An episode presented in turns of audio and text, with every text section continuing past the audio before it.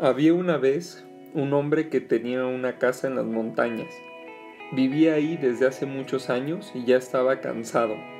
Tenía muchas reparaciones que hacer, pues era una casa muy antigua, además de los problemas que conllevaba vivir en el bosque. Decidió vender su propiedad para irse a vivir a un lugar nuevo. Pensó en publicar un anuncio en el periódico para encontrar un comprador pero no se le ocurría qué escribir para llamar la atención. Así que llamó a su amigo, que tenía mucho talento para la escritura. Cuando llegó, le explicó lo que quería. Hola amigo, necesito que escribas un anuncio para vender mi casa en el periódico. Su amigo aceptó la petición y redactó lo siguiente. Se vende encantadora casa en las montañas, donde se puede oír el canto de las aves y ver las extensas arboledas, muy cerca de las aguas cristalinas de un río.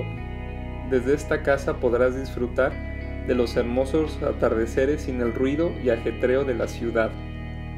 El amigo escritor entregó el escrito y luego de despedirse se fue. Meses después pasó por la casa y se acercó para saludar al nuevo propietario, pero se sorprendió al ver que aún vivía allí su amigo, ¿Pero qué haces aquí?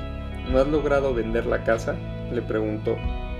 El hombre le sonrió y le explicó. En realidad nunca publiqué el anuncio en el periódico. Cuando leí lo que escribiste, me di cuenta lo maravilloso que es este lugar.